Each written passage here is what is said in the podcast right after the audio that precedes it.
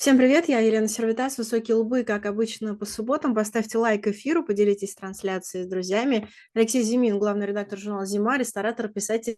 Сегодня с нами. Алексей, привет. Здорово. Слушай, вот если бы тебе можно было бы выбирать э, э, вот из такого перечня, может быть, тебе странным покажется, но потом, может быть, и ты поймешь, к чему я. Если бы ты мог выбрать, то какой страной, каким пороком и каким блюдом ты бы хотел быть? Я тоже отвечу. То есть сразу и страной, и пороком, и блюдом. Нет, это нет, по, по каждому пункту давай. Если страной, то какой, если пороком, то каким, если блюдом, то каким. Так, ну, блюдом я хотел бы быть, э, так сказать, костным мозгом э, печеным. Я это очень люблю, поскольку, наверное, это еще исходит из страны, которой я хотел быть. Наверное, я хотел бы быть э, Англии примерно 6 века, так сказать, от Рождества Христова. Где-то там как, при жизни Артура, еще короля. Его не существовало, конечно, но, вот, так сказать, я бы хотел быть, жить в его стране. Вот и есть там этот печеный костный мозг. Предаваться, так сказать, этому пороку э, чревоугодия, алкоголизма и всем, всеми остальными, так сказать, английскими болезнями. Э, мы с тобой совпали в пороках. Я тоже себе написала чревоугодие. Но я еще лень написала, потому что настолько у меня все как-то быстро. Я думаю, ну и поваляться бы немножко. Из страны я себе выбрала Францию, ну, что мало, наверное, удивительно. А из блюда я себе вот выбрала суши, потому что как-то очень сложно и, и иногда ну, все непонятно и непривычно. Ну, в общем, и именно поэтому с тобой я хотела все эти все темы обсудить, и, собственно, перед Рождеством, перед Новым годом. А с кем еще могу говорить об этом? Ты как э, человек, который пишет, э, готовит, пробует, угощает, критикует всю жизнь. Э, вот мы с тобой выбрали две страны, Францию и Англию. Э, если с французами говорить о еде, то такое ощущение складывается, что Франция всегда говорит о еде, она думает о еде, она не размышляет. Э, они даже первый ресторан изобрели. У них есть такой термин э, гастрофия. Ты знаешь, что такое, кстати, гастрофия? Да. Это, это такое философское учение, понимание пищи и как кулинарного искусства. Ну, типа, есть разные другие филии, а это вот когда ты просто о кухне думаешь, о всех ну, ее это аспектах. тем, что французы очень за, над, так сказать, возведенную в, в куб занудства, вот, поэтому они хотят, любят превратить в науку любое, так сказать, э, урчание в желудке или, так сказать, там, дрожание, как, так сказать, э, э, ресницы. Вот, а, кстати, мы говорим а... про Англию и Францию, все-таки было, было время, когда было трудно разобраться, где начинается Англия и кончается Франция. Это было несколько позже короля Артура, конечно, но, в общем, на протяжении... Это потребовалось сто лет войны, чтобы, так сказать, как-то более-менее разобраться в, в том, где Англия, где Франция. Ну, еще они э, не, не только а, там какой-то философской наукой, например, они кулинарию возводят в ранг искусства и в ранг культуры. Это, это единственная страна такая на карте, европейская, по крайней мере, которая до этого додумалась. Ну, я думаю, что как бы нечто подобное просто не, не, не, не, не, не, сказать, не снабжает такими эпитетами делают итальянцы как бы своей едой. Просто для них это, а, ну, скорее, они не, не терминами искусства а терминами религиозными. Да? То есть для, это, это для итальянцев, да и для большинства, на самом деле, южных наций еда – это, так сказать, вот такая а, система разных культов, дома, культа дома, культа, так сказать, э, матриархата, еще там культа природы, и так далее. А французы, я думаю, что это еще связано с особенностями э, истории французской, поскольку они первыми в Европе э, отказались от Бога, в отличие там, от тех же итальянцев, да, как бы им э, в, так сказать, после революции потребовалось это все, так сказать, снарядить какими-то другими. То есть ты, ты, ты имеешь в виду разделили, да, церковь и государство, ты это имеешь в виду? Ну да, ну они, они же, так сказать, отрубили голову, как так сказать, со, со своим, своим помазанником Божьим, так сказать, вы, вы, выгнали всех монахов. Там. Ну, там же глав, главное же, главное же французская максима, это высказанная Вольтером, что счастье наступит, когда там, последнего священника повесят там на, этом, на, на кишках последнего там, кого-то там, не помню кто, царя. А... от этого уже рукой подать это гастрофии. гастрофии. Когда же уже болтается, так сказать, последний священник на кишках последнего царя, тут уже начинается уже гастрофия. Опять же, не на веревке, заметим, а на кишках. Тоже, э, к французской кухне отсылка, если можно Я, кстати, не помню, кто там на чьих кишках висит, то ли да, когда на кишках попав, то ли наоборот, но смысл, как бы, композиция ясна, как она, так М, сказать, очень сложилась. очень, э, живописно и очень кинематографично. А еще, эм, если про французов и англичан, именно во Франции появились первые рестораны.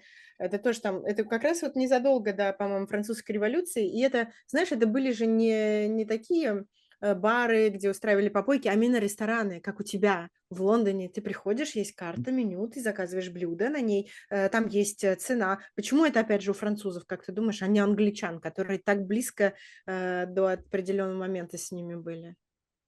Я, кстати, не думал об этом, почему именно у них. Э, ну, другое дело, что французы просто, как обычно, они на самом деле просто на нашли некое явление и и дали ему вывеску и сказали, что это у них первое. Да, там, понятно, что всякие таверны, харчевни были еще б при царе Горохе, там, да, не знаю, даже, может быть, э, сказать, ищ и у каких-нибудь неандертальцев были тоже свои какие-то постоялые дворы. Мы просто не знаем, по по поэтому, так сказать, можем можем предположить всё что угодно. Если ты не знаешь, ты, так сказать, свободен, э, в в придумывании доктрин.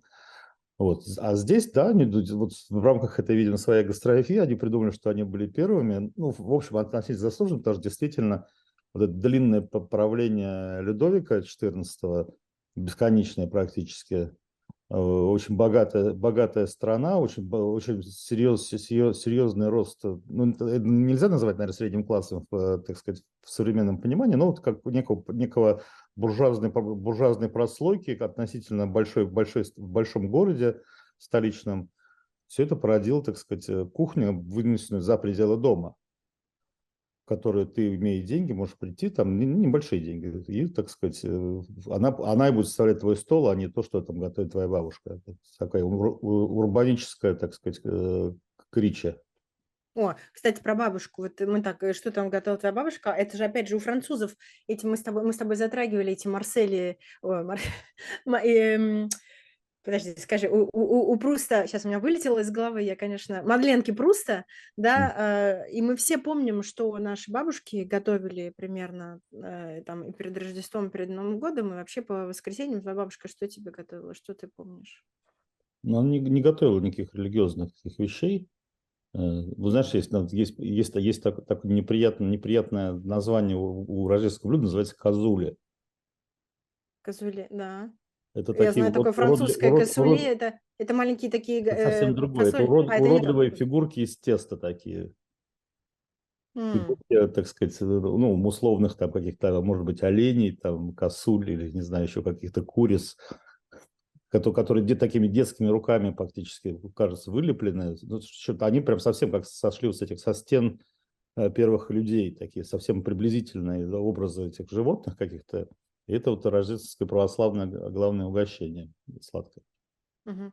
Но когда вот говорим про французскую кухню и даже про, эм, английскую, если, опять же, ты не француз, это мы отдельно обсудим, почему французы так снобируют английскую кухню. Вот мы можем представить какие-то кулинарные шедевры. А в русской кухне есть какие-то кулинарные шедевры, ну, помимо шедевров на Новый год, которые мы все любим, там селедка под шубой и салат оливье. Щас опять меня, может быть, закидают там в комментариях, но я себе этот праздник не смыслю без, э, этих 2 блюд. Ну, это, во-первых, несмотря на то, что это ас имеет двойное происхождение. Первое- это французское происхождение, да, потому что там русская в ее Мгм. парадном, так сказать, виде была создана французами, сбежавшими как раз от гастрофии, так сказать, со своей родины на более перспективную на тот момент, э, р территорию Российской империи.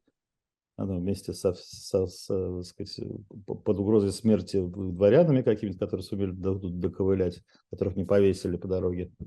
Вот, и все вся обслуга такая вы выс высоко высокооплачиваемая, перебежала в Петербург и, так сказать, его окрестности. В частности, вот, э, оди один из, э, главных поваров в истории вообще человечества, Антонин Карен, несколько лет был поваром Александра Первого. Так что, в общем, к созданию русской кухни приложил, э, живой руку живой классик тогдашней кухни французской, который, в общем, одним из там 3 созда ее создателей вместе с Эскофье там и Полем Бакюзом.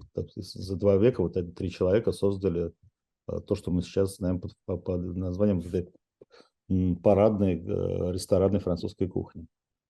Интересно, если он работал поваром у Александра Первого, то в моменте, когда Александр еще был другом Наполеона, он мог его чем-то угощать для него понятным? Теоретически, да. Я не, не, не знаю. Не, там довольно подробно описано. Он же, он же Карем писал постоянно книжки. Может, где-то у него даже есть, так сказать, эти все, все свидетельства.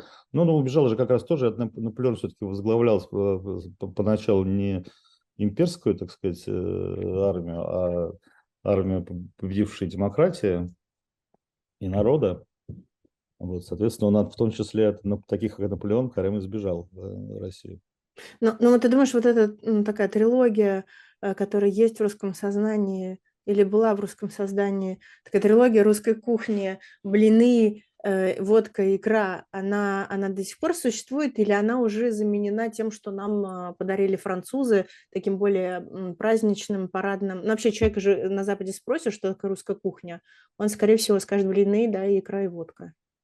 Ну, водку нам подарил, так сказать, непосредственно Менделеев, как, как известно.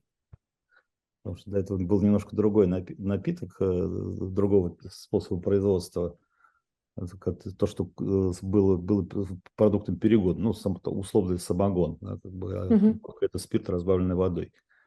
Вот, а блины, икра, это, ну, это, это, это же традиционно еще языческие, так сказать, э, блюда, и как символ жизни икра, символ солнца блин, это в любых культурах есть в том или ином виде а он эфиопан, главное блюдо у них это блинчики, в которые они, с которыми они заворачивают просто за неимением, видимо, чер, черные и красные икры заворачивают просто обычные куриные яйца. Ну, что, собственно, тоже можно представить. Самое, да. да, абсолютно верно, да. Но мне, мне, мне, просто, мне просто интересно, я не знаю, вот если э, как-то нечестно получается, все равно в любой кухне есть шедевры, есть, я не знаю, гребешки устрицы, есть что-то такое, что люди ждут, э, над чем э, э, трясутся в русской кухне. Если ты сам не русский и там тебя душой из России не вывезли, мало кого, кого что-то там в такой дивный восторг приводит. Если говорить об таких блюдах, которые, скажем, могут пережить экспорт, да, там какое-то распространение по миру, то их в русских не так много, но они есть, тем не менее. Да? Во-первых, во-первых, русские придумали, а, собственно, современный порядок блюд, что уже немаловажно. Не, не вот эта закуска а, горячая компот, это придумано русскими. И, собственно, э, во, во Франции, в том числе и в Англии и так далее, это называлось русской, русской подачей. Как раз вот эти во времена наполеонских войн, точнее после них, подсмотрев на банкетах э, вот этот способ э, европейский, где до этого вся еда ставилась как, как в Грузии одновременно на стол, э, стали делать перемены.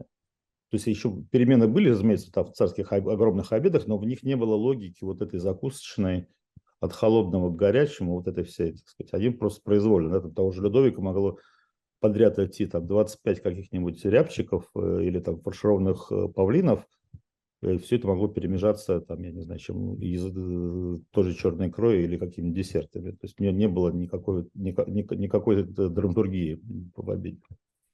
Ну, это же я даже не знала. Я думала, это наоборот, это мы у кого-то позаимствовали его теперь. Медведь, у нас тоже есть, так сказать, свои. Будет чем гордиться. Более того, но, но просто... шведский стол считается, что тоже это русский стол. Ну, в общем, что, что, что не лишено оснований.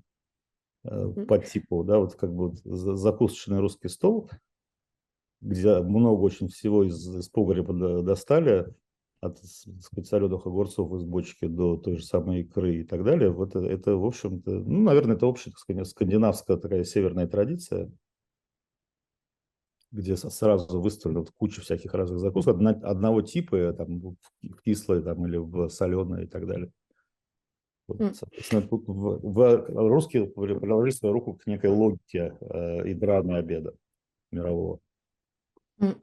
Шлягеры есть, безусловно, известные, известные всем, но сейчас в таком западном, в, в, в англосаксонском, если его называть таким не совсем точным термином, мире э, есть два, есть русский салат, который даже кое-где еще называют русским, то же самое оливье.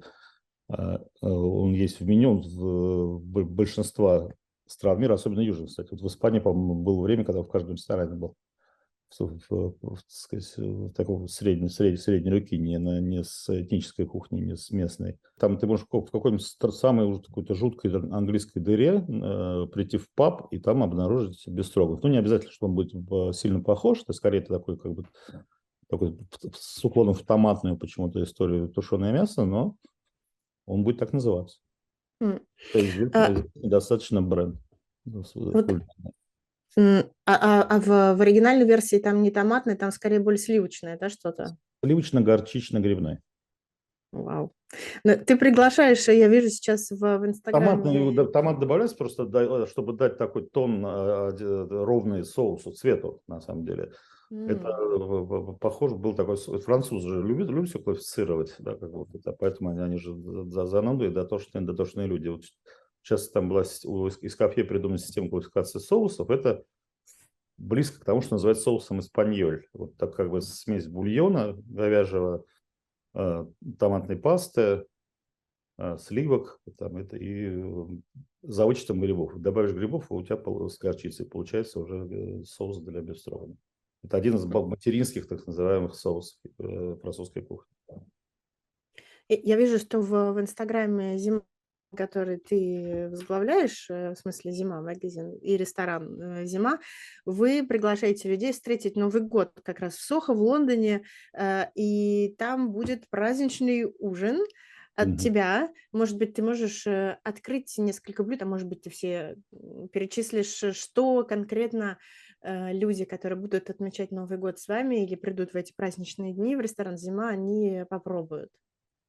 Это э, большое меню, потому что люди же, которые придут э, в, это, в этот, точнее, вечер и часть ночи в ресторан «Зима», то есть э, ну, это такая, такая специальная история отправлять Новый год в ресторане. Я сам, сам не так часто, кстати, у меня получалось, если это не, не по работе в ресторане отмечать Новый год. Вот, поэтому тебе нужно чем-то развлекаться. Там не, не только один час Э, с этим меню, но и все остальное. Поэтому меню достаточно большое, там будет ну, несколько перемен с какими-то еще э, интерлюдиями, там, в виде каких-то маленьких э, канапе или там что-то что, что подобного.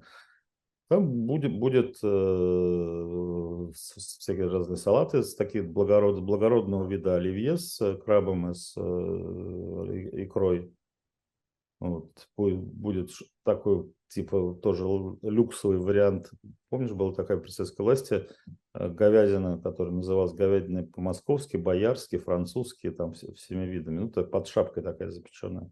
Вот да. она будет, но в таком типа тоже в очень ресторанном варианте. Вот, ну, вообще все эти названия, как не помню, как, как, как э, у Тарантино, все имена у американцев ничего на самом деле не значат. Вот кулинарные названия тоже ровно счет ничего не значит. 90% французских кулинарных терминов не имеет отношения вообще никакого к жизни. Все эти голландские соусы, вот это все, это на, за этим не стоит ровно счет ничего, кроме желания просто дать какое-то имя. Нет ни истории, ничего. Голландский соус не имеет отношения к Голландии, кенийская фасоль Кении там и так далее. Вот это а мясо по-французски к Франции, да.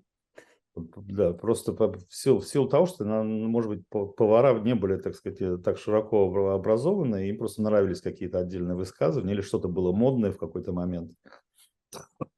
Так же, как, ну например, несколько известнейших французских блюд а, а, ну, принадлежит американцам на самом деле, и как бы а, они им давали французские имена просто для шику.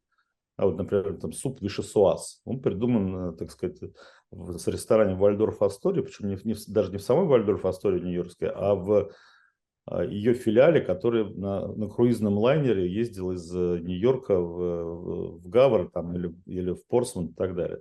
Это вот в этом ресторане первого класса подавали некий, э, так сказать, суп, суп-поташ, э, пробитый из, из парей, из картошки, который повар для элегантности назвал вишесуаз. Вау, ничего себе. Точно, точно я бы не догадался никогда. Но ты, ты, ты сказал, что э, повара и люди, которые там в гастрономии... Ну, и... же куча всего. Знаешь, есть знаменитое британское блюдо ново- рождественское, новогоднее, э, называется э, говядина Веллингтон. Я, э, я знаю такой колледж Веллингтон, в котором, э, в котором Вел- поют. Веллингтон – это победитель Наполеона. Да, да конечно. И, и, и земли и... ему отошли после этого. Любой француз просто э, терпеть не может теперь по ним ходить. Я просто я была вот на прошлых выходных в этом колледже Веллингтон, да. Ну, кстати, он был очень остроумным человеком, очень, так сказать, э, хорошим организатором, ну, в силу, в силу военства. У него, одна из самых лучших, мне кажется, определений э, демократии, которые, которые так сказать, есть в истории. Британцы любят же давать такие определения саркастичные всему. И как-то, когда в Британии расширили избирательное право, там где-то в 30-е, в, начале, в конце 30-х, начале 40-х годов, Веллингтон уже пожилой достаточно, э, был членом парламента, и пришли новые, они расширили избирательное право на, на 100 тысяч человек или еще как-то там, и появились новые депутаты, которых раньше не было, то есть не представители там какого-то, так сказать, владельцев э, земли и старых фамилий. И вот спросить, что он думает по поводу э, нового состава парламента, Бельсон сказал, никогда не видел одновременно столько ужасных шляп. А что с этой говядиной? Что с этой говядиной? Говядина Веллингтон – это кусок говяжьего филе, обмазанный э, паштетом грибным и там каким мясным, и запеченный в э, тесте. Так он, его, его разрезать, он красиво так на срезе выглядит, там слоями. Вот. Но этот говядину Веллингтон тоже придумали американцы, потому что вот они, кроме французских имен, любили, любили давать такие парадные, аристократические, хотя Америка вроде бы страна, которая построена на отказе от аристократизма, но некоторые вещи от аристократизма все-таки всегда, всегда нравятся плебеям, соответственно, вот у них всякие Веллингтон, и в широкий обиход в той же Британии именно с этим названием э, эта говядина вошла в 70-е годы только. Это, кстати, касается очень многих блюд, которые кажутся вечными или, по крайней мере, древними. Mm. Да, там mm. Есть в Британии такое блюдо, которое называется стики тофи. Это такой пудинг из, из фиников коричневого цвета, парит коричневым соусом карамельным. У него вид действительно очень средневековый. Вот, но у него э, это блюдо есть конкретная дата появления, 72 по-моему, 73 год в газетах, в которой пился его рецепт. То есть это совсем все недавно. Или там куча итальянских блюд, которые, кажется, там вещи от тирамису там, до э, э, огромного количества паст, тоже родились в 60-70-е э, годы. Окажется, что они были всегда. Ну, есть там известный пример, например, Карпаччо, да, там он тоже конкретно 50, конец 40-х, начало 50-х годов выставка Карпаччо в Венеции. Я заметила, что во Франции вообще все великие шефы ведут себя, и особенно в, с приходом э, массовых вот этих своих, ну, не знаю, там, масс-медиа, инстаграмов, тиктоков и так далее, они ведут себя как суперзвезды. Есть там один э, французский э, патиссер, и там очереди стоят э, к нему в, в его... Жароле, э, который? Нет, другой сейчас у меня вылетело из головы. Э, и он, например, он недавно продал тарт э, из эм, клубники за 80 евро. И это был совершеннейший скандал. Французы вообще этого не могли понять, как это можно. Но он, он делает там только, там, не знаю, там круассаны, шоколад. Э. Как ты, как ты его назвал? Может быть, это, может быть, это он есть? Дрик Жароля. Нет, нет. Такой симпатичный, с длинной, с длинной такой пышной шевелюрой, с такой мушкетерской небритостью. Угу. Может быть, это он, наверное. И, в общем, они, они просто какие-то... У него в Лондоне тоже есть кондитерская. Да, э, может быть, мне кажется, но, но они реально ведут себя как, я не знаю, там, Майкл Джексон или, или Мадонна. А выше мы с тобой начинали про то, что кулинария у французов изведена в ранг искусства. Вот они могут быть одновременно и суперзвездами, и художниками. Ну, они могут, потому что их такими сделал, на самом деле, не только вот это, так сказать, э, французская, кстати, или какая угодно страсть к еде, а телевидение, потому что там, в Британии, я не знаю, как во Франции, я просто никогда, никогда не жил там, чтобы так еще наблюдать телевидение в массе, в массе его. Да, Седрик Брита... Гроли, ты прав, да. Да, э, в Британии, если так вот посмотреть программы э, от всех каналов, там этих 4 BBC, там четвертый канал, ITV там и так далее, ну, процентов на 30 точно он будет стать даже с программы о доме, а программа о доме большая часть состоит из э, поварских программ. Поэтому как бы еще же, а все это началось в те времена, когда телевизор был основным каналом доставки э, физиономии и делал людей, так сказать, модными. И повара достаточно давно стали родными телевизионных лиц, поэтому это может быть вот как бы в том числе не, не то, что это пример последнего времени, самого свежего, а свежее это за, за счет уже социальных сетей, Инстаграма и а, другого разного присутствия. Но вообще, так сказать, медийность поваров, она была создана телевидением. Ну ну ты вот, э, например, вот та да даже самого, ну, конечно, не очень хорошо прямо обсуждать людей, но Фредерик, э, Гролле, его, э, блюда вот эти, эм, сладкие, их можно считать арт-объектом? Когда ты смотришь "Инстаграм", э, действительно это завораживает, там, "Тикток", но потом, э, не то что я не могу, это не последние деньги, конечно, в моей жизни, но 80 евро за тарт из, э, клубники, еще отстояв 3 часа очереди, мне как-то кажется это смешно.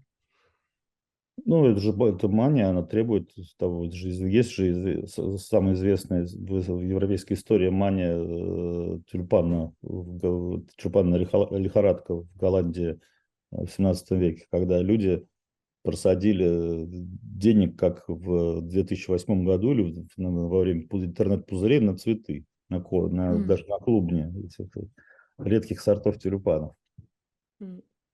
А а ты бы ты бы, э, э, стоял, я не знаю, в очереди, чтоб про прожить какой-то такой crazy кулинарный experience? И какой самый сумасшедший, э, кулинарный опыт, э, в твоей жизни был? Вот раз мы ж подводим немножечко итоги года. Я никогда не был в очередях, то есть не не зна не знаю, что что должно быть в этом, в обеде такого, чтобы ради него стоять с урчанием в животе, так сказать, еще там час. Ну, не знаю, если только по делу надо. Я последний раз, по-моему, стоял как-то в Нью-Йорке, в там один, э, ш шеф хороший такой, э, корейско-китайского происхождения, один из таких как бы деятелей молодежной поварской культуры тогдашней, э, Нижнего Манхэттена. А, вот, э, открыл, э, пупап ресторан где-то там в в в каком-то реконструированном районе, там, не знаю, тогда не помню, какой район тогда был такой, там, Meatpacking District или что-то такое, в каком-то адском подвале на пластмассовых тарелках. И там действительно надо было, несмотря на то, что там можно, там ты делал бронь, но всё равно, поскольку там всё было ужасно неорганизовано, поскольку это такой попап, ты даже придя по своей броне, всё равно должен был там еще полчаса или 40 минут простоять, был это была зима и был дождь при этом, еще скажу, ну, как М. часто бывает. Вот это было минут 30 что должен был ждать своей очереди. Вот, но это было давно, и я тогда еще был готов на такие жертвы страш Сейчас бы не знаю, что даже должно происходить в ресторане, чтобы я в нем, так сказать, стоял в очереди. И есть такой фильм, недавно вышел, э, может быть, кто-то смотрел из наших зрителей, кто-то нет. Э, называется он "Меню", и с очень известной актрисой, которая играла в э, в кино шахматном. Я только щас помню название на французском этого фильма "Jeux de dames". Э, м, и вот Ган там тоже люди а, бронировали рестораны там за месяцы вперед. Ну, вообще, вот такая история тебе, она как, она подходит, когда ты бронируешь какой-то кулинарный experience и ждешь, несколько месяцев, и потом по маленьким там кусочкам, ну, как, например, я не знаю, там в трех э, старом, э, в трехзвездном мишленском ресторане, когда у тебя там 20 перемен блюд, но это всё насколько это тебе кажется Я много попробовал подобного рода этих спектаклей, э, да, и в самых разных, вариантах: в скандинавских, там, в датских, шведских, во французских, в бельгийских, в британских и так далее. В общем, не все из них были драм драматургически безупречные. Вс все они проседали там к 10 блюду уже большей частью. Вот, ну, правда, только, э, пожалуй, там пара французских и там пара испанских, э, вариантов были, где действительно ты эти там 2,5 часа как-то тебя, не перекармливая, так сказать, держали з с вниманием. С в частности, в Берсотеге есть такой деятель, а, в с в стране басков, в городе Сан-Себастьян, у него много ресторанов. Я был в его, в, так сказать, таком типа именном ресторане трехзвездочном, и у него было действительно действительно клево. И в этом еще во Франции, кстати, есть вот в го в в городке Лайоль, и и щас не знаю, есть у него 3 звезды или нет, там был трехзвездочный мишленовский ресторан, где тоже было не очень большой, с цветами, такое прям увлекательное увлекательное меню. Но большей частью это та достаточно скучно. Может быть, это это даже поражает, наверно, лю людей, которым просто до до чертиков, э, интересны какие-то супер нюансы, или тех, кто никогда ничего подобного не видел. Что, в общем, справедливо, потому что действительно, когда тебя нечто привычное превращает в какой-то, а, цирк, это всегда любопытно. У меня был, например, такой опыт, п похожий, наверно, на это. Я однажды ездил верхом на осетре. Это довольно странное ощущение, потому что ты как бы привык, что это рыба, но которая лежит все-таки на столе, там, да, на блюде на каком-то. Но, э, я был на пороховом заводе под Тулой, в старом пороховом заводе, который был переделан в в завод по производству осетринов. Ну, фер ну, то, что называется фермерская осетрина. Поскольку производство пороха технологически совпадает с, с выращиванием осетра. Это, там есть очень много каких-то емкостей для жидкости, соединенных каналами между собой. И это очень удобно. В общем, там осетры, то, как они переезжают из емкости в емкость по мере развития там, и так далее. Вот частности, в одной из таких огромных таких, э, в огромном, огромном резервуаре сидела осетриная матка, белужья точнее. Ей было уже под 30 лет, очень давно открылся еще при советской власти, при конверсии, это там этот цех в производстве осетров. Ей было уже 30 лет, она была одной из первых жительниц этого завода, и она уже достигла э, роста 5 с лишним метров и веса там в полтонны или больше. Вот, и там периодически спускают просто воду, чтобы очистить, там ее помыть, эту осетрину, потому что она все-таки, несмотря на то, что здоровые эти э, цистерны, но не настолько, чтобы, так сказать, осетрина, осетрина там в нее плескалась вольготно. И ты надеваешь такую специальную резиновую одежду, э, как, не как водолаза, а просто скорее, как рыбак. Mm-hmm.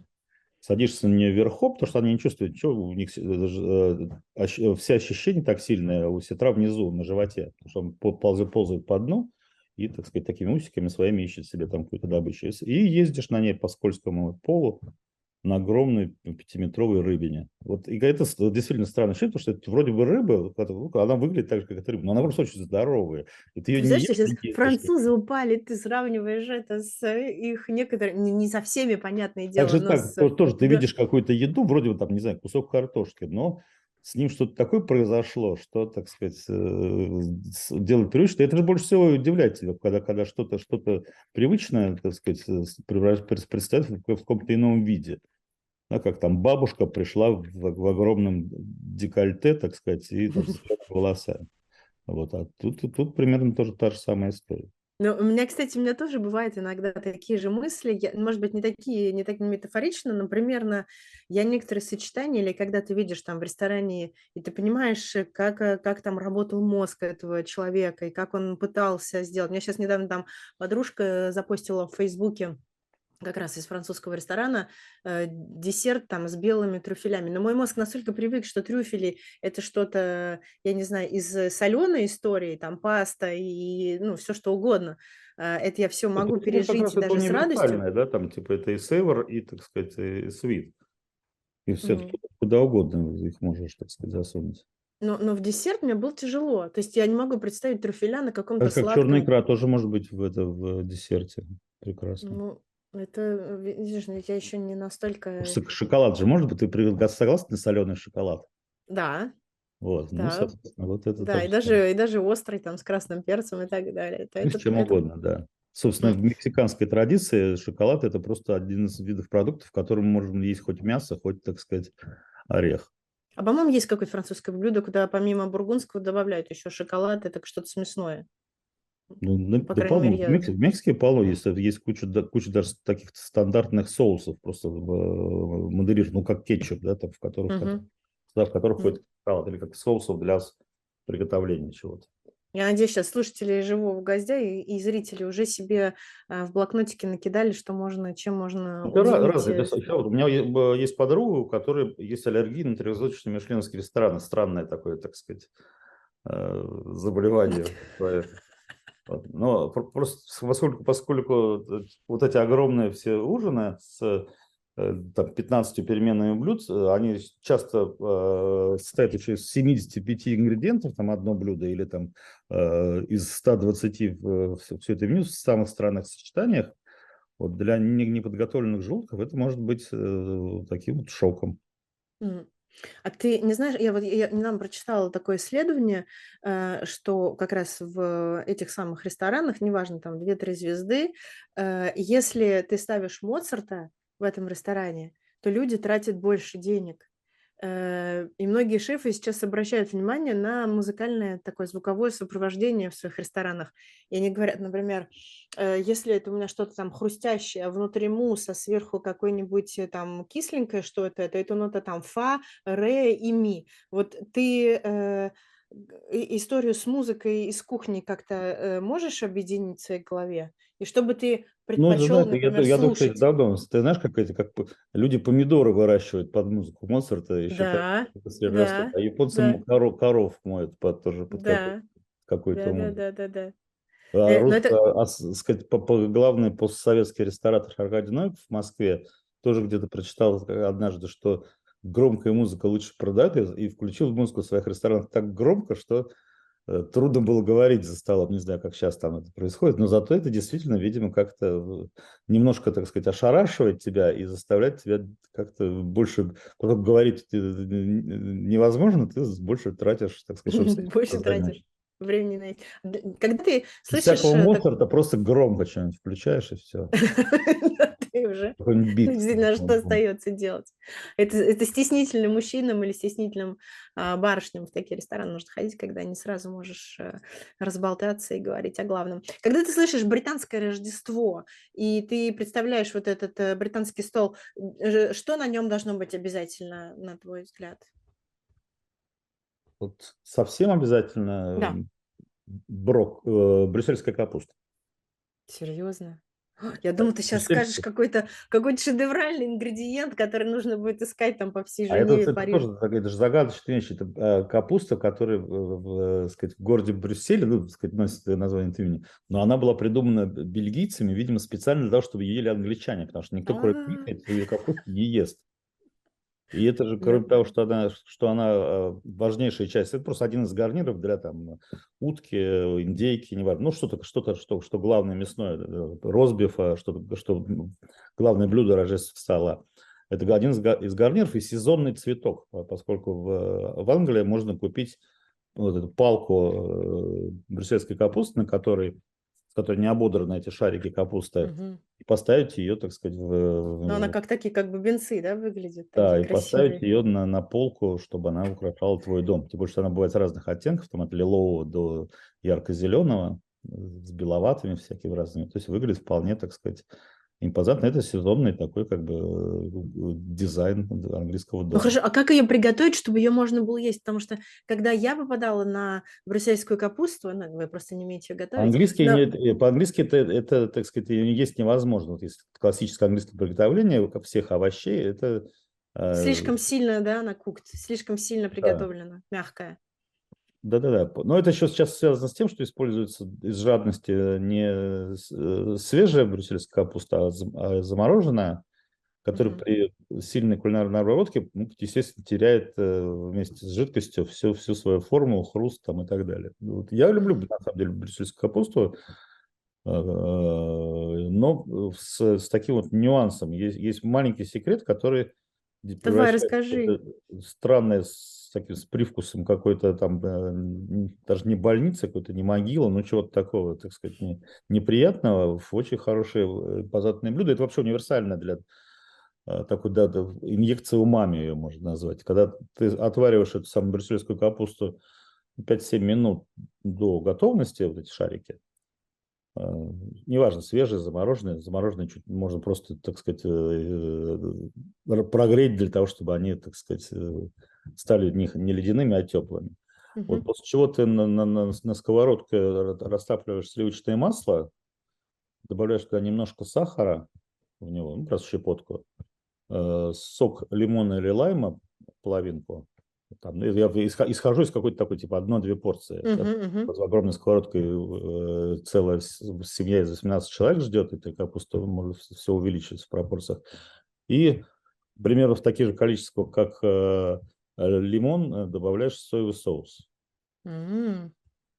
Вот это до, до состояния пены нагреваешь эту э, смесь жидкости и обжариваешь в ней до глянца такого, э, то, что, то, что называется до состояния карамели, такой, когда покрывается овощ так, и тон, тонкой пленкой сахара и жира эту самую капусту, это просто идеальный вкус совершенно для, для всего. Ты, может быть, хоть э, картошка, хоть э, сельдерей, хоть... Ну, но в брюссельской капусте это идет страшно совершенно. То есть она становится э, совсем другой, она преображается.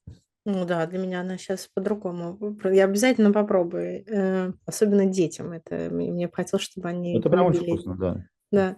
А смотри, французы не представляют э, свою свою кухню и вообще там свои торжественные ужины, обеды без шампанского. Я, кстати, поняла, что я не могу пить шампанское на десерт. Его подают иногда ну, к десерту. Мне кажется, это вообще это какой-то ужас. Э, и не могу его пить на аперитивы. Я его люблю, шампанское между блюдами скорее, чтобы немножко освежить то, что французы называют пале, и снова начать там чувствовать какие-то вкусы, вот эти все маленькие пузырьки. Шампанское в Великобритании э, это что? Э, понятно, что шампанское, это французская это история, а что у вас? Капуста для народа, да, то есть жидкая брюссельская капуста, я не могу назвать. Да, да, да. Но дело в том, что вообще рынок шампанского создали британцы, как известно, как вообще рынок вина. Еще в, в пору там, свои, они же, э, британцы уже принадлежали основные винодельческие регионы Франции по наследству от э, норманов и путем всяких династических браков. Бордо, вот это все, так сказать, там, шампань тоже. До сих пор там английское происхождение многие шампанские дома имеют. И просто поскольку международный рынок вина создала главной торговой нацией Европы, когда англичане отобрали у голландцев это первенство, вот, в общем, шампанское с тех пор стало, так сказать, очень важным, а в, в нулевых годах с ним произошла еще такая метаморфоза, что оно в Британии стало дешевле, чем во Франции. Такое, То есть, подожди, шампанское французское новое. дешевле у да. вас, чем у ну, французов? естественно, французское. В Британии да. свои, угу. свои, появились свои э, игристые вина, произведенные методом шампинуаз, как бы, да, угу. на, на юге виноградники еще с, римлянских, с римских времен, и там они в производстве действительно достигли некоторых высот, и белые, белые вина, и вот шамп... сейчас все игристые, у них получается довольно неплохо, и стоит дороже французского шампанского в полтора раза. Вот, ну, в, двух, в нулевые началась э, так называемая шампанская война между крупными торговыми сетями, вроде там Tesco, Waitrose там, и так далее. Это огромные сети супермаркетов э, национальные. И они стали с друг другом соревноваться, у кого будет дешевле шампанское. Mm. И в результате этой войны, например, на, на, до, э, где-то незадолго до ковида, они, война достигла пика, можно было французское шампанское, сделанное в шампане, ну, такой новые марки небольшие какие-то, или а, брендированные собственными сетями, можно было купить за 14 фунтов. Это примерно так, на тот момент было 16 э, евро. Я думаю, что во Франции нет, ну, нельзя купить бутылку нельзя. какого шампанского.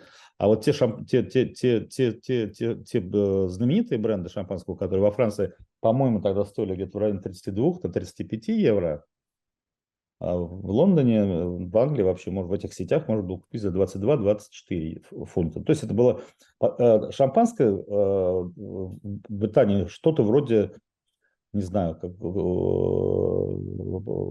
абраудюрсо или какого-то такого советского шампанского в русской традиции. Вот ты приходишь на вечеринку корпоративную, неважно, это может быть маленькая контора какая-нибудь, совершенно не пафосная, там из, э, в меню будет, это, будет шампанское и чипсы. То есть это такой прямо э, народный, народный напиток. Именно шампанское. Не кава, не, так сказать, э, просека, не какие-то там другие э, игристые. Именно шампанское, вот в силу того, что оно, его много, что, что там на него так, так понизили цены, вот, вот так пьют. Э, французы обидятся, потому что во Франции шампанское это обязательно... Да, абсолютно не без всякого пафоса. Это вот да, совсем другие ассоциации. Гребешки, устрицы, я не знаю, шампанское, фуагра, икра и так далее. Никогда ни, никакие не чипсы, мне кажется, это, это их обидело бы. Но ты знаешь, э, французы, они, мне кажется, ответили вот на такие вещи, но давно. Это тоже какая-то десятилетиями длится, вековая история, когда маленькие французы ну, не знаю, которым сейчас лет там по 50, ну, чуть старше, чем я, э, ездили на каникулы в Великобританию, их там кормили британские семьи, и они оттуда возвращались и говорили, что кошмар, э, французская кухня, я цитирую сейчас, простите, если кого-то обижу, сначала ты думаешь, что это типа, ну, дерьмо собачье, а потом сожалеешь, что это не оно. Французы всегда почему-то считают, что эм, так очень высокомерно и надменно говорят, что в британской кухне такая неудачница, и они э, ну, вообще ведут себя не как джентльмены. Ты вообще согласен с этим, что э, у британской кухни э, больше каких-то там минусов, и французы действительно имеют право на, на эти минусы обращать внимание? Или это просто вот действительно такая вековая война, Франция и Англия, и вся эта надменность просто описывает там их чрезмерную уверенность в себе, э, и в каких-то своих способностях, и нежелание видеть, э, плюсов э, Ну, нет, у это просто, просто разная система ценностей. Как бы, да, в- до э, 17 века, э, я думаю, что нет, конечно, для- насчет больших и точных э, исследований, но можно примерно представить, что французская и а, а, английская кухня были примерно одним и тем же. Там вот две страны, которые находятся там близко, управ- управ- управляются так сказать, э, теми же феодалами с французскими фамилиями, ну, с, одинаковой историей с наборов вку- вкусовщины, имели примерно одинаковую кухню. Но когда в Британии появи- появились пуритане, и вообще, так сказать, вот это э, совершенно другие поведенческие и эстетические и прочие каноны, каноны возникли, еда просто из системы ценностей как бы вышла как куда-то, так сказать, э, вовне. Вот, это, вот при э, во время, начиная там с, э, с революции, там чуть даже чуть раньше, есть это английский дух пуританства, вот это сектанство, ненависти к католицизму там, и так далее, ко всему украшательству, в том числе и жизненному. Да, этот образ англичанина, такой внутренний духовный, это человек в, в серой шерстяной одежде, шляпе и, так сказать, тяжелых, тяжелых ботинках на корабле отправляется, так сказать, чтобы э, заработать еще свой, так сказать, миллион фунтов. Э, Соответственно, еда как-то ушла, поэтому тут нет ничего странного. Для англичан просто она не была э, 300 или 400 лет ценностью. Не недаром мы с тобой с пороков начали и назвали эти пороки. Просто у англичанов у англичан это уже как бы было за гранью, это уже не интересовало их совершенно, да? Да, соответственно, они же да, какое-то возвращение интереса к еде как, как таковой случилось только в 70-е годы в Британии. А, Связано оно тоже отчасти с французами, потому что мы так- тогда, когда Британия попала в ЕС, ее долго французы, кстати, туда не пускали, Мгм. так сказать, Деголь и товар- товарищи. Вот, туда приехала какая-то некая генерация французских поваров в Лондон и в окрестности. И они вот как-то тоже прида- начали что-то там какой-то блеск придавать э, французской, э, точнее, английской идее, открыли французские рестораны всякие громкие. И постепенно все это закончилось там э, Джимми Оливером и всем, всем, всем то, что мы имеем э, сегодня. Но это, конечно же, это изменило там какую-то какую часть, но все равно в массе своей Бри- британец до сих пор достаточно равнодушен. Э, то есть Для него это не на первом месте. Это такая вот до сих пор пуританская сказать, скромность. А а что сейчас? А что вот 2023-2024, что ты вынес бы? Что, как, вернее, что они для себя выносят, что важнее? Ну, Они, они отдали свою кухню на откуп э, э, иммигрантов, как и многое в своей жизни. Мгм. А, То есть в 90% то- того, что считается английским национальным достоянием в смысле еды, э, это э, вклад иммигрантов. Там fish and chips придумали евреи итальянские, которые э, жи- жили, жили в Британии. Там было огромное количество рыбы, которые, которые, которые британцы научили есть римляне, которые, они тоже и к рыбе-то были равнодушны в свое время. Но они просто ее потом съели все довольно быстро, загадили темзу, поэтому у них рыба закончилась, кроме лосося. И только в океане приходилось ее ловить. Так вот, итальянские евреи стали за- э, жарить эту самую рыбу в э, Тесте. жире, из говядины, М. что разрешает закон кашрута, что рыба может с мясом сочетаться. А никаких других растить, масел, как бы растительного масла не было на тот момент. В 19 века не было в, в- в таком в обиходе в британском. Было только сливочное масло или говяжий жир. Мгм. масле ну, рыбу, в принципе, тоже можно жарить, потому что это тоже кашрут разрешает, но оно дорогое. А вот жир ничего не стоил, поскольку там только на рынке, на рынке Смитфилд в центре Лондона каждый год забивали чуть ли там не миллион, так сказать, коров быков. И, и продавали мясо, а жир перетапливали вот в это самое кулинарное, для кулинарных целей. Вот и в нем, собственно, были готовили фиш. Потом все, все эти индийские, бангладешские блюда, которые, главное, там, если счит- считать, там, сколько съели чего британцы в каком году, то там процентов там, 25 обычно составляет там, тика масала. Это Курица э, в соусе масала. которая. Как при, привезли в 19 веке с очередного индийского похода, так она там, так сказать, и прижилась. И mm. так вот, если, если там копать, там где-то будет что-то просто итальянское, там что-то испанцы э, дали. И так и чисто британского, вот, кроме э, э, ветчины, и даже вот брюссельская капуста, которую они так любят, она это в Брюсселе. Пудинги, нет? Я думала, пудинги. Пудинги-то уж точно должны быть, точно 100%. Ну, пудинги, да, ну, просто английский язык чрезвычайно богатый во всех других отношениниях, самый богатый язык мира, да, там просто там на все, для всего существует там пять вариантов, так сказать, синонимов, а вот, больше всего слов. А, в отношении пудинга, в отношении десертов, он э, все называет пудингом. Mm-hmm. Вот, англичане, англичане нет, как у французов, 153 вида десертов, есть просто пудинг на, на все. Это просто средневековая, средневековая штука, которая ну, просто называется пудингом, но это не, не есть какое-то специфическое, так сказать, изобретение. Даже вот этот знаменитый рождественский пудинг, это просто на, на самом деле фруктовый батончик такой огромный. Это во, во многих кулинарных тарифах распространен. Просто он символизировал э, мощь Британской империи и ее географическую протяженность. Все специи, которые только есть в мире, э, все фрукты в сухом виде, все алко... весь алкоголь со всего мира ты смешиваешь и, так сказать, запекаешь на водяной бане, у тебя получается этот пудинг. Ну, это такой вот, тем самым ты, поедая пудинг, ты как бы поедаешь тело Британской империи, которое никогда не заходит в солнце. Да, да, да. А еще один момент, который хотела бы с тобой обсудить. У нас не очень много времени остается. Сейчас очень много разных сервисов, которые тебе, э, с одной стороны, предлагают доставку, э, там тебе уже все порезали овощи, и ты как и, не знаю, там мясо, и ты самоустраняешься практически от процесса еды.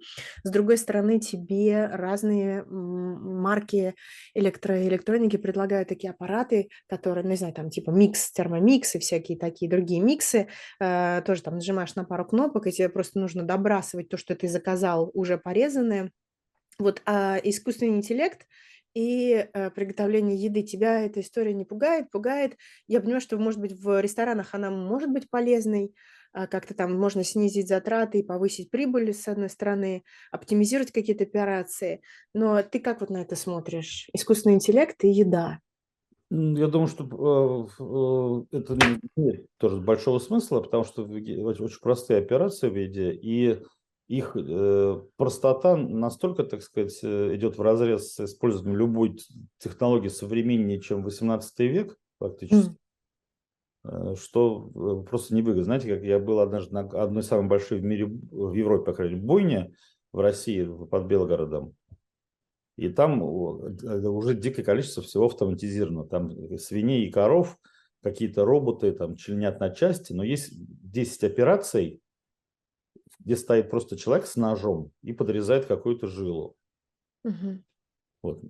И чтобы поставить тут, можно, можно поставить туда аппарат, который будет делать за него, но этот аппарат будет стоить дороже, чем этот завод. Ух. То есть это будет уже какая-то хирургическая техника 153-го поколения, поэтому на суперсовременном заводе все равно стоит человек с ножом просто и подрезает эту жилу ну, в силу просто экономических причин. Угу. Ну, ну смотри, когда ты готовишь у себя на кухне, там, в зиме или неважно, дома, а, у тебя же наверняка есть какие-то супераппараты, которые тебе помогают там контролировать температуру, время приготовления. Помню, я обожаю вот этот мой, у меня есть такой девайс. Да, ну это, э, такая... это, это просто вопрос, вопрос удобства, но не, это, mm-hmm. не, это не меняет канву. Канва, не, э, канва остается ровно, ровно той же самой. Просто это э, сама профессия стала более, более э, мультигендерной. Там, да? Это раньше, раньше, если это мужик такой, так сказать, работает, живущий в казарме, и на, носящий на себе мешок с картошки, еще при этом бьет палку по голове или поварешкой повар. А всякие вот эти приборы просто дали возможность э, худосочным, красивым женщинам, так сказать, позировать в красивых белых кителях. Ну, смотри, все равно не так много худосочных и красивых женщин на, кухне. Если посмотреть на последние а, там э, списки шефов, э, и кто получал Мишлен, все равно это всегда очень такая мускулинная история. Не пускают женщин на кухню. Ну, а дома заставляют, дома заставляют просто, готовить просто на пять детей. Нет, я, я, я, конечно, не верю в этот заговор. Просто это такая история, но э, специфика устройства, там э, тесно, грязно, э, так сказать, там даже, в общем, как-то в 99% ресторанов жен, женщины все равно большинство на кухне, но для руководства всем этим делом нужно, видимо, какой-то, так сказать, чуть меньше деликатность там и так далее. Может, Да. быть, поэтому. Может быть, просто действительно традиция такая, что э, патриархата там э, долго еще не выбьешь, это уже так, как в армии, да, там тоже не очень мало, много женщин бригадных генералов. Ну, есть шефы и сушефы, да. А, чтобы закончить на, на чем-то позитивном, а, а не то, ну, не, не, не на мужиках, которые правят на кухне, но я вообще, я очень люблю, когда если, если шеф мужчина, и он меня там э, способен поразить, конечно, это очень здорово. Есть такая еще история, мне очень всегда интересно, когда ты пишешь свои посты или заметки, эм, когда ты делаешь такие экскурсы в истории, которых уже много было в этой программе, надеюсь, там э, тоже все это оценили. Если мы говорим про гурман-литературу, под конец года, есть ли какая-то книга, которую ты посоветуешь нам прочитать э, вместе со зрителями «Живого гвоздя», которая там, я не знаю, скрасит, э, заставит наши поле э, пальпировать, там всякими пузырьками разбиваться, или, может быть, что-то такое, что не такую реакцию вызвать, но что-то связанное с кухней, Рождеством, Новым годом, не обязательно, ну, с кухней. А а я сейчас увлекся с точки зрения кухни. Сейчас есть такой э, узкомодный, ну, ну, м- мода же это не обязательно всеобщая, когда у меня есть какие-то маленькие подводные течения. Сейчас, по крайней мере, в Британии и в Штатах тоже есть э, мода на э, комиксные ку- кулинарные книги. А В частности, э, вот я изучаю коре- корейские кулинарные комиксы и японские. Ну, это такая, это просто как, э, это история кухни, рассказанная по эстетическим законам страны, в которой э, эта кухня, так сказать, придумана. Да, там яп- японская манга или вот как- какие-то там еще жанровые корейские а, тоже сценки, это, да- да- да, ну, это немножко по-другому ты начинаешь э, воспринимать информацию в в классической кулинарной книге, где там либо э, через бубубу историю, как я, или через просто э, смесь э, картошки с морковкой. Но там какой-то есть, я не знаю, там идет, э, А вот сторителлинг какой-то, и и попутно тебе объясняют, э, какие-то Да, вот, блюда? смотри, у меня есть книжка, смотрите, вот. Кук Корея. Кук Карен, мгм. Там вот Готовьте корейское. тут всякие люди, есть герои, а они объясняют, что там, так, как, что там, что значит. Вот на, на полке в магазинах. Всякие тоже, вот видите, нарисовано. Ну, это просто забавно такая штука. И там можно действительно в себе выцепить несколько Да. рецептов, и которые ты у себя на Конечно. кухне можешь делать. Вот салат из морской капусты, например. Супер. Такой способ от- отстранения. Да? Потому что все то же самое, конечно, можно было сделать классическим образом, но это уже намылено, видимо, так сказать. По крайней мере, у меня намылен глаз, это смотреть, это скучно, а это забавно. Действительно оригинально. Алексей Зимин, главный редактор э, журнала «Зима», ресторатор и писатель, гость «Живого гвоздя». Всем хороших каникул, счастливого Нового года и прекрасного Рождества. Ханку мы уже отметили, поэтому Да. никого уже не Праздники. удивишь. Спасибо огромное.